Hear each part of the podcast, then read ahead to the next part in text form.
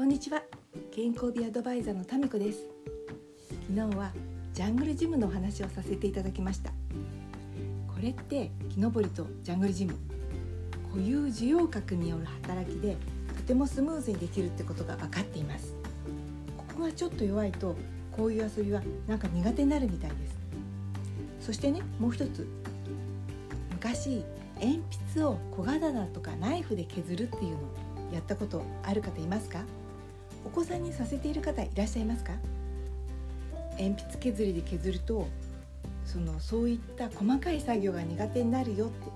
昔の子は、うん、昭和20年代生まれぐらいはみんな小刀とかで上手に鉛筆を削ったものです。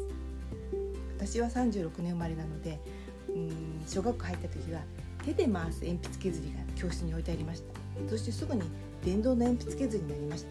で小学校入終わり頃にはもうみんなシャープペンシル使ってたかな。だから鉛筆を削るってあんまりピンとこないんですけど今のお子さんはどうなんだろう。ちょっとよくわからない。でこういった細かい作業。どのくらい力を入れたら鉛筆上手に削る削れるかっていうのも固有受容核の力の入れ具合。それでわかるみたいですよ。でねこれ例えばその力に入れられ具合も感じる力みたいで、うん、誰かにギュッて抱っこしてもらったりとかそうするとなんかあ気持ちいいとかあ嫌だとかあるじゃないですか。そういう脳の目覚め覚醒そういうのもねコントロールしてくれるみたいでいい気持ちだと気持ちがいいとかコントロールできますよね。そういう固有受容核これも働きみたいです。やっぱりなんか大切ですね。自分の体の位置が分かる。ジャングルジムとかで今どの辺にいるとかね。もうすぐ下に降りだよとか。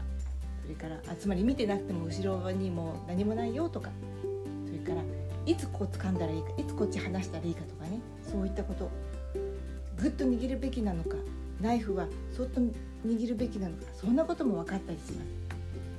やっぱり固有受容核ってすごい大切な感覚だなと思うけれどもこれって使おうと思って使ってるわけじゃないですよね。